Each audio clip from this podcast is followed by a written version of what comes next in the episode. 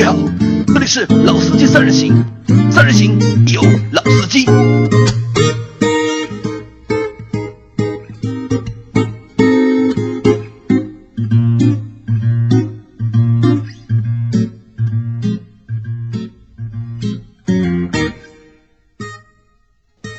Hello，大家好，欢迎收听《老司机三人行》，我是杨磊。哎，大家好，我是周老师。大家好，我是安佳。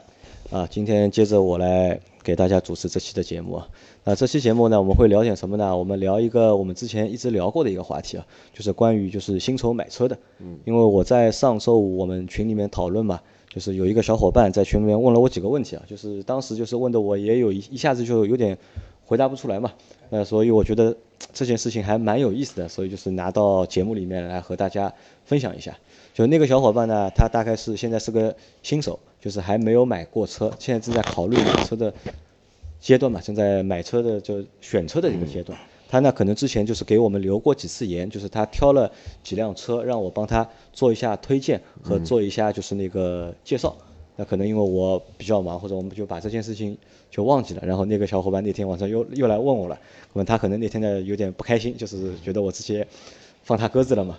他他他就说了，他怎么说呢？他说他说我觉得他听他说我听了你们那么多期的节目，对吧？觉得你们节目不太专业，对吧？然后那我我说你觉得好听吗？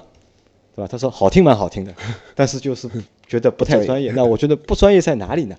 他说呢，和其他的就是那些就是说车的那些节目啊，好像不太一样，对吧？别人的节目老是在说，对吧？这个发动机，那个变速箱，对吧？这个数据，那个数据，这个好，那个好，但你们好像就是不太愿意聊这个东西，老是喜欢说一些就是和开车有关的事情，对吧？那我说可能就是什么呢？你进错群了，我说，对吧？因为我们本身就是一个就是以汽车为一个为一个入口或者为一个引子。对吧？去聊一聊，就是和车有关的事啊，和车有关的生活，那可能就我们本身就是一样一个这样的一个节目嘛，对吧？那周老师啊，作为我们三个人里面，对吧？你从事这个行业的时间最长，对吧？你之前拿过的抬头，对吧？也比较高，对吧？真的把你抬头拿出来也蛮唬人的，对吧？那你来和我大家说一下，就是这个汽车专业性这个东西，我们应该怎么去理解？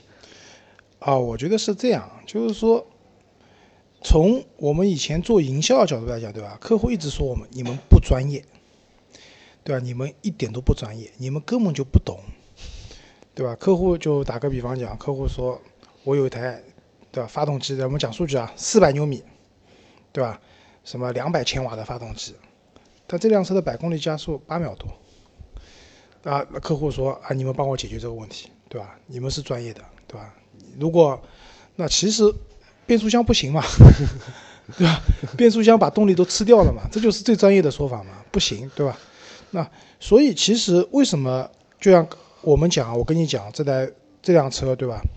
就是我有多少扭扭矩，我有多少功率，其实没有意义的。就老外对吧？就做车评的时候，他们讲的是车子每磅上面的产生的推力是多少。因为车子打个比方讲，我这辆车四百牛米，你放在一辆小车上面，那已经是很厉害了。那你放到一辆卡车上面去呢？车本身就重，对吧？车子上面又超载八十吨的货物，车都开不动了，对吧？所以那些车都用柴油车，对吧？低速扭矩大，所以这是，就是我在我看来，什么叫专业啊？就是如果说你要专业，你可以看百度百科，对吧？百度百科里面可专业了，可是你看得下去吗？很枯燥的，很无聊的。那我们希望通过这样的节目也好，我们的文章、我们的漫画，或者说我们这样一种聊天的形式，我们把一些车子上本身很枯燥。很专业的东西，我们以生活化的方式去告诉你，哪些东西是有意义的，哪些东西是没有意义的，嗯，对吧？就打个比方讲，现在很多人纠结我的变速箱，对吧？一共有九个档位，每个档位的齿比是多少，对吧？超速档是在什么哪哪几个，对吧？啊，听上去这些东西很专业的，可是你正常日常开的时候，告诉你那辆车连档位都不显示，你根本就不知道自己开在几档，对吧？没有意义的。我们是希望说。节目里面告诉你一辆车，或者说我们我们去通过体验，通过日常的驾驶，这些东西以生活化的场景来带入，哪些东西是有用的，哪些东西是没有用的，对吧？我也一直讲，其实现在国内很多车子其实配置是过于丰富的，很多车子你花了很多钱啊，你买了一个车子，车子上配置很多很多，这些配置你都用不到的。嗯，对，但这些配置其实你根本就用不到，反而啊，可能自动防眩目它没有的，对吧？很有可能这个车子胎压监测给你装了一个 ABS 的，以那个探测轮胎那个旋转就是直径为探测的这样一个胎压监测，间接式的。其实报警了以后，只报警，但不告诉你哪个胎对，每个轮胎缺缺气你都不知道，对吧？反而是说有些车子可能配置没有那么花哨，但是一些关键的配置它有，嗯，对吧？你日常使用已经足够使用了，那我觉得就可以了。嗯，所以专业不专业这个东西也不是绝对的，那么？相对而言的。那我们这个节目就是希望以相对来说比较轻松的、比较生活化场景的，告诉小伙伴们一辆车在使用过程中是怎么样一个感受。那我觉得这也是一种专业的体现。嗯好，那那天就是，其实我也是这样回答那个小伙伴的嘛，对吧？那很多那天晚上群友，那天晚上我们的讨论也蛮激烈的，就是也蛮大家也蛮踊跃的。然后就很多小伙伴就说了嘛，可能是因为什么呢？因为你现在没有车，你没有开过车，所以你问的很多问题呢，就和我们现在在讨论那些问题啊，不在一个就是区间里面。所以就是你觉得我们说那些东西对你来说可能没有意义。那这个我觉得呢，我也非常能够理解啊，因为我们可能都是从没有车到有车，买了第一辆车、第二辆车、第三辆车。其实我们很多的就是知识的积累或者是经验的积累，都是通过我们不断的就是去实践、不断的去开、不断的去犯错误之后才积累出来，可能都有一个过程嘛，叫老司机老司机，对吧？你没个五年十年的驾龄，对吧？没人敢说自己是老司机。那可能那个小伙伴就是这个情况吧。那这个情况呢，又让我联想到另外一件事情，是什么？就可能在每一位小伙伴在买车的过程当中，就是你买第一辆车的过程当中，可能就是都会遇到各种各样的问题，或者是甚至是各种各样的困惑。就是你开始想买车的时候，可能还知道自己要去买一个什么样的东西，但是在这个过程当中啊，就是你三家店去了，四家店去了，对吧？这个网站也看了，那个网站也看了，那这个专家说的也看，那个专家说的也看了，看到后面反而不知道自己到底应该去买哪辆车，或者到底应该选哪辆车。这可能是我觉得目前很多买新车的小伙伴都会遇到的一个问题，就是买第一第一辆车的小伙伴都会遇到的一个问题。啊，对，因为买第一辆车嘛，因为汽车在中国来讲，毕竟也算是一个比较大众消费，大众的消费，对吧？买第一辆车的时候呢，总是会有很多想法，也有很多顾虑，对，就像我们老王，对吧？买阿特兹，对吧？为了选配一个第三方的胎压监测，对吧？纠结了很长时间。那其实啊，在我看来，你第一次买车，一定要弄清楚自己想要一台怎么样的车，对吧？简单来讲，第一个你要确定你的预算，对吧？就是十万的车和一百万的车，或者这个跨跨度太大了，十万的车和二十万的车肯定是不一样的，嗯，对吧？你要确定你的一个预算范围，因为可能我也比较懂车啊，就是经常有朋友会来问我，哎，那周老师啊，我想买个什么什么车，对吧？我第一句话就会问，你的预算范围是多少？有多少钱？对啊多少钱，对吧？对，就像当年我第一次买车的时候啊，我那个时候零五年买车，我那个时候很简单，我确认的预算范围就是，因为当时我也不上上海牌照，我去上了杭州牌照。那当时我觉得我这个车的价格最好控制在七万块钱左右，就全部落地，就是办上办牌办牌照的钱，然后那个购置税、保险，嗯对吧？所以这个裸车价基本上就是六万块出头。那很简单嘛，那个时候还没有汽车之家，我那个时候太平洋汽车网，嗯，对吧？然后按照价格范围搜一下，对吧？哪些车可以买？然后看了一下啊，千里马不喜欢，因为我爸爸他们单位同事有一个人买了千里马出车祸死了，啊，不要，对吧？然后看一个什么什么车啊，不要，因为那个时候其实这个价位能选的车很少，对吧？结果一看，哎，菲亚特，造法拉利的，就它了，对吧？就那么简单。我当时选第一辆车的时候，那事实证明，其实那辆车也还可以，对吧？开了我陪伴了我大概四年，要开了五万公里，其实车还不错的。所以就是，如果说你在第一次买车的时候，当你确定了你的预算范围以后，你就没那么纠结了。没那么纠结，对吧？第二个首先要帮自己定一个预算价格的区间，就是你能够承受的一个价格区间。因为大家有个概念是，车子的裸车价和它落地价中间是有差额的，嗯对吧？你裸车是因为我们知道有购置税，购置税的话，其实简单来算就是除以十，因为考虑到本来就有增值税的部分，车价除以十一点七，就是你的购置税。打个比方讲，你这辆车十一万七千元的话，这辆车的购置税就正好一万块钱，对吧？十万块钱上下的一辆车的第一次的保险的价格在五千块钱左右，对吧？可能还会有一些上牌费啊，就乱七八糟别的对其他的钱，对吧？加在一起，差不多就是如果十万块钱的车的话，可能在一万五到两万之间，之间，嗯，是它的一个。如果你贷款的话，可能还会有一些手续费之类的，就是一万五到两万块钱之间。所以十万块钱的裸车的车，最后落地在十二万，十一万五到十二万左右，这个是要大家明确的，对吧？那这是一部分啊，就自己的价格把它定下来。那第二部分来讲的话，你想买一台什么类型的车？是的，啊，到底是要轿车还是要 SUV？还是要 MPV，PV 对吧？座位数有没有要求？轿车你是要三厢的还是要两厢的，是吧？啊、对，打个比方讲，我买辆车，对吧？家里面我已经两个孩子了，对吧？那我建议直接上辆七座的 MPV 吧。杨老师刚买的那辆宝骏七三零可以的，对吧？十万块钱出头，顶配，什么都有了，对吧？或者说我这辆车买回来就是可能我现在单身，对吧？第一次买车，我现在单身，我不需要那么大的空间，但我可能希望车子操控性好一点，那你可能一辆两厢的车更适合你，对吧？车子的类型要定下来，这才可以价位加车子的类型，包括车子类型里面讲到你要手动挡还是自动挡，对吧？那现在基本上手动挡的少了，自动挡多了，对吧？然后发动机的排量大概是多少，对吧？要不要涡轮增压，或者说涡轮增压未必先定，不一定要定下来，那你可以通过实际的试驾去确定这些东西。在这样的情况下，你把你的整个一个选车的框架和范围先定好。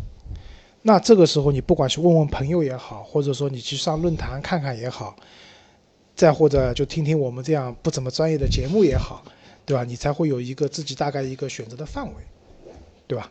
那除了就是周老师前面说的这些之外，那前面那些是基础嘛？我觉得就是你把价格、车型，对吧，定下来之后，那再去挑选，那这个是一定要做的第一件事情。那第二件事情是什么呢？就是有几个误区啊，我觉得是要让大家那些就是第一次买车小伙伴去知道的事情，是那个小朋友就问问了我嘛，他说了三辆车嘛，呃，一辆是朗逸，还有一辆是通用的那个克鲁兹可不是克鲁兹，是那个那个那个那个英朗英朗，英朗就是那个啊别克的英朗，啊英朗就还有一辆什么我忘了，然后他看不上他就他就他就问我，就三辆车里面哪辆车好？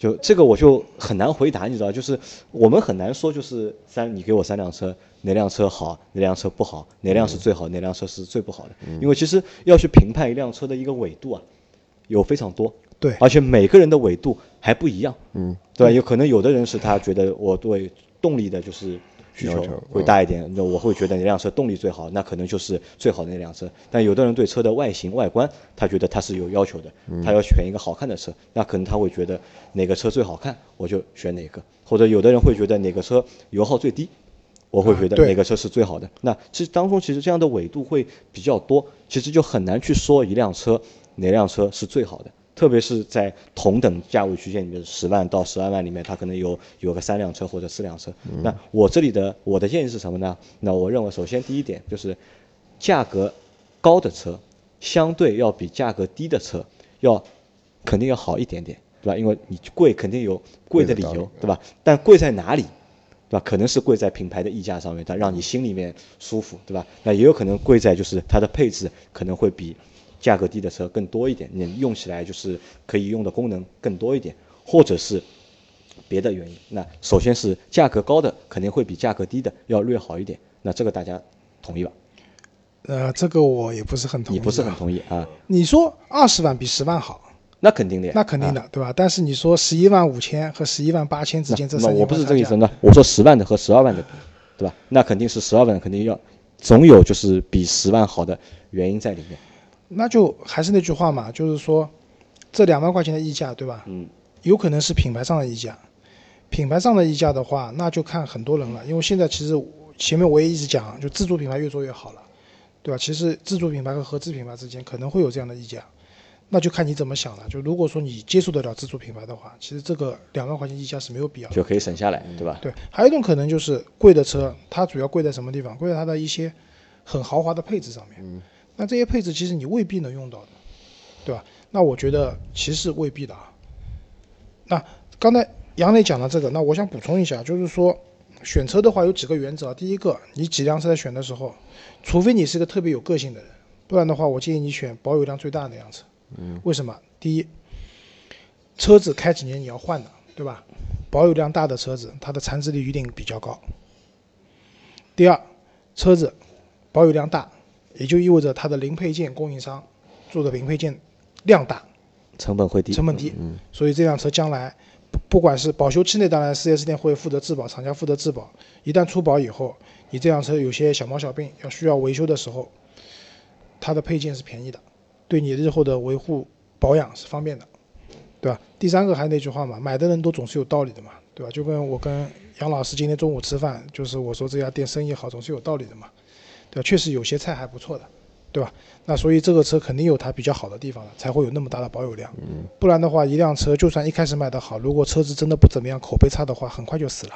还有一个是什么呢？还有一个就是在同价格区间的车位里面，就价格价位里面的车啊，就是因为现在我们可以知道一件事情，就是嗯所有的车同质化对对，非常严重，对吧？甚至同质化到外观都可能都差不多，所以当中的配置啊、一些参数啊，其实都是差不多的。这个我插一句啊，就是说，嗯，刚刚一直在听两位说这个选车的事情嘛，其实我觉得举一个非常简单的例子，就是说，啊、因为我玩摄影嘛，很多人也问我你怎么选照相机，对，尼康好还是佳能好？尼康好还是佳能好？然后就觉得这个，我觉得没什么好，就看你是喜欢哪种风格的东西。首先，这是第一个；第二个，看你是第二个就价位。周老师刚才也说过，对吧？对你的需求，刚刚我们说到同价位里面，他们肯定有就是说相相同等级的一个机器，和车是一样的，它有各各有各的好处，然后说各有各的功能，然后说到价位高的车，它肯定有一些很很很酷炫的功能，但是你平时是用不到的，其实也是白搭。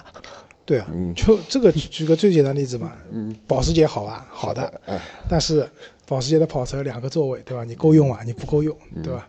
那可能在实用性上，它真的不如一辆十万块钱的家用车，有长有短嘛，对吧？对，不管什么样的车都有长有短。就。不管什么品牌都有它品牌独有的一个，比如说一个优点，也有它的缺点，嗯好像没有一个什么非常完美的一个东西。啊，对，首先嗯。我觉得现在车是一是同质化比较严重，对吧？其实十二万能买到的车都是差不多的配置，对。对差不多的外形，差不多的参数，差不多的功率，差不多的配置，都其实都是差不多的。就你很难在里面选一个，我说这个是特别好的，或者是这个是特别差的，这个其实是很难，很难做出一个判断。就刚才讲那个保有量，对吧？我从使用角度来讲，第二个，你选择一辆车的话，你要考虑这家经销商，就是可以提供售后维修服务的经销商，嗯，离你是不是近很近，嗯对吧？你过去是不方便？对吧？后续的就是保养维修是否方便？因为我当年买那个菲亚特派迪奥的时候，有一点我最不满什么？那个时候我们那个店啊在真南路上面，那个时候中环还没修了，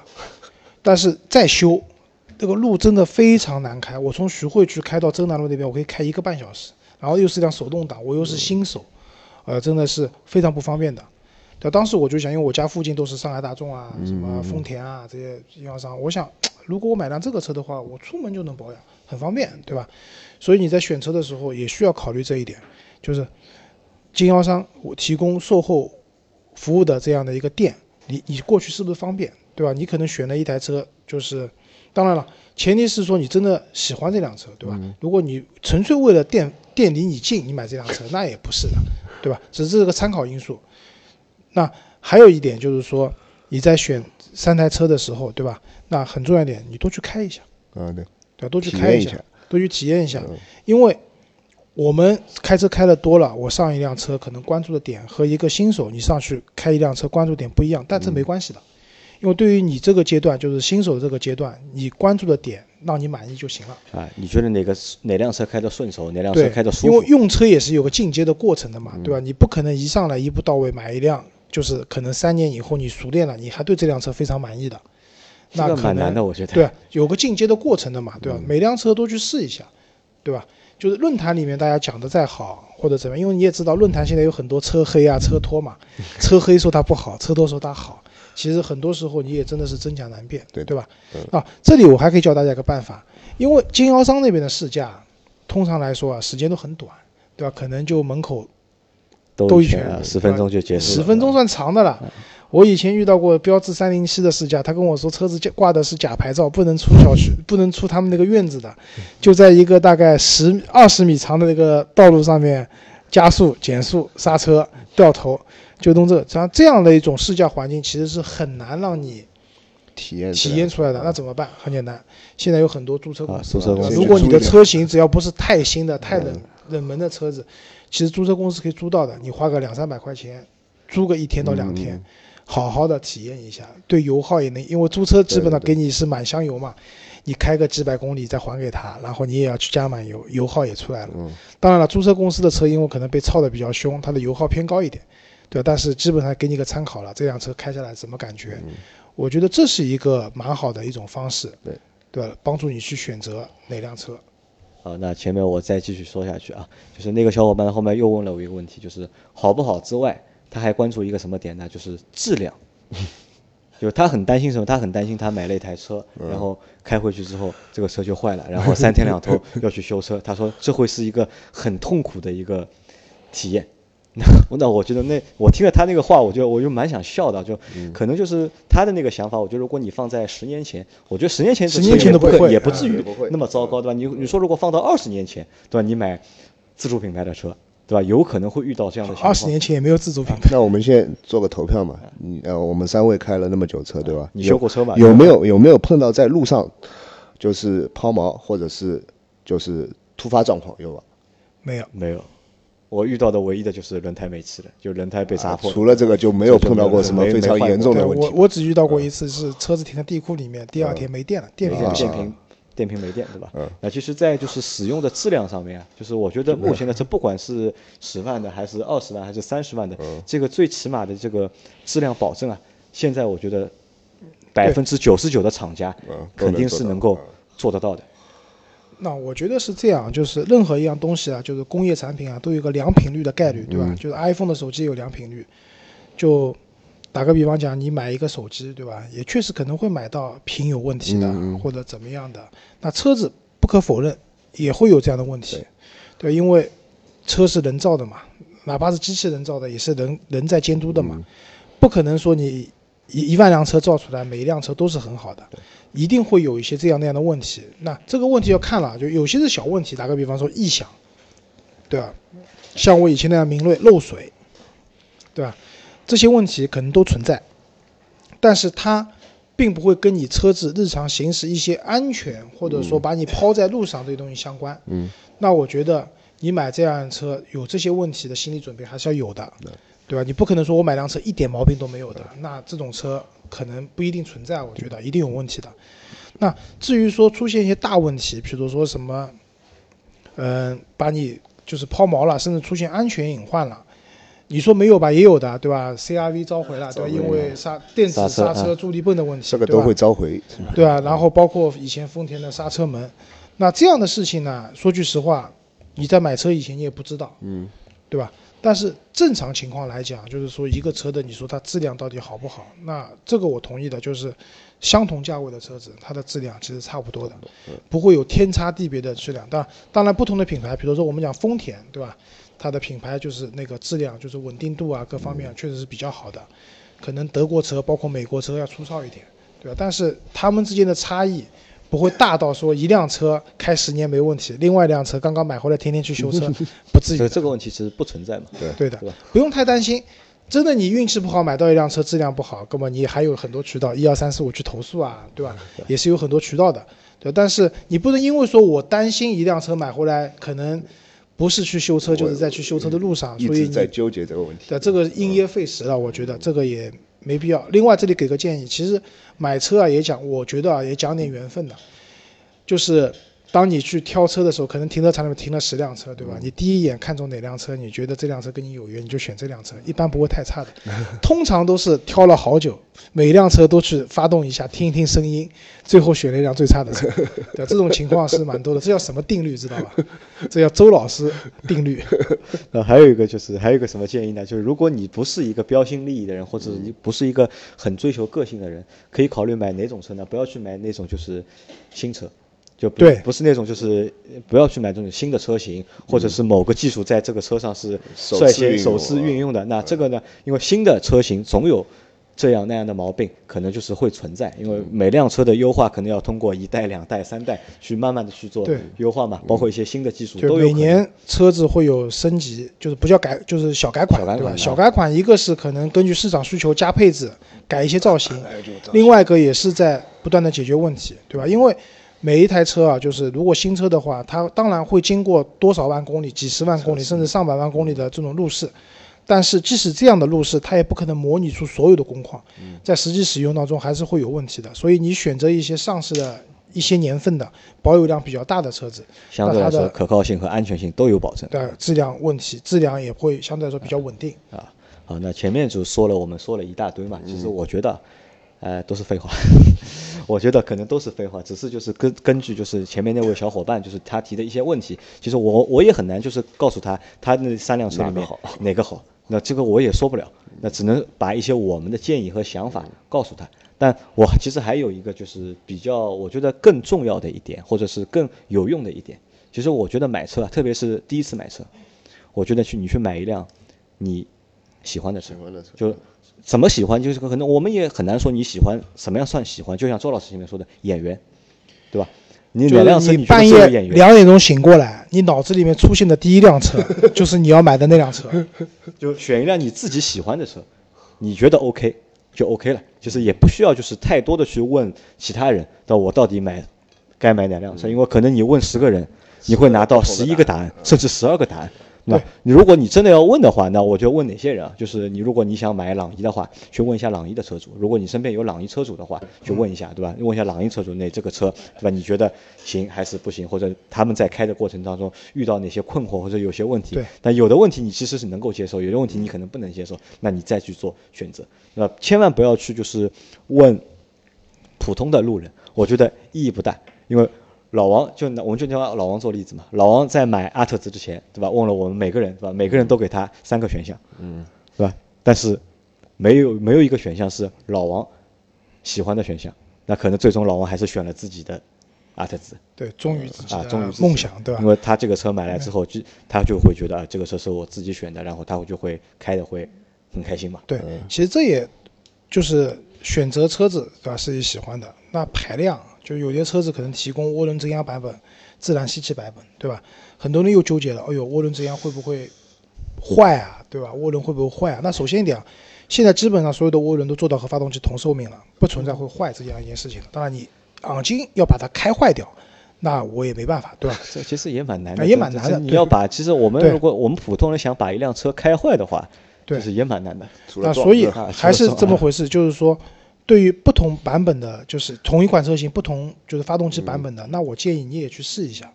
就是可能这家事业线提供的是涡轮增压的版本，另外一个事业线提供的是自然吸气的版本，你就试一下。就像朗逸，朗逸一点四 T 和一点六那我告诉你一点六很 low 的，啊天差地别哪。怕是自手动挡都很 low 的，对吧一点四一点四 T 的话，虽然排量小点，但是涡轮增压就打了兴奋剂的嘛，对吧？车子的动力各方面，尤其在那个中低速市区里面行车，它的动力感受会好很多，对吧？当然这个我讲的也不算，可能因为每个人对动力好或者动力不好也有自己主观的一个，判断又不一样。所以还是那句话，就是选自己喜欢的，然后在自己的喜欢的基础上，通过不同的渠道，4S 店试驾也好，对吧？或者朋友开这个车去问也好，对吧？再或者通过租赁公司去借一辆这个车，深度体验也一下也好，让自己充分的、全方位的了解这个车，你到底喜欢吗？对吧？如果你喜欢的，那就买吧，因为买一辆车还是要自己喜欢嘛，别人喜欢的车，你去花钱买就没意义了嘛，对吧？而且就是像我们都是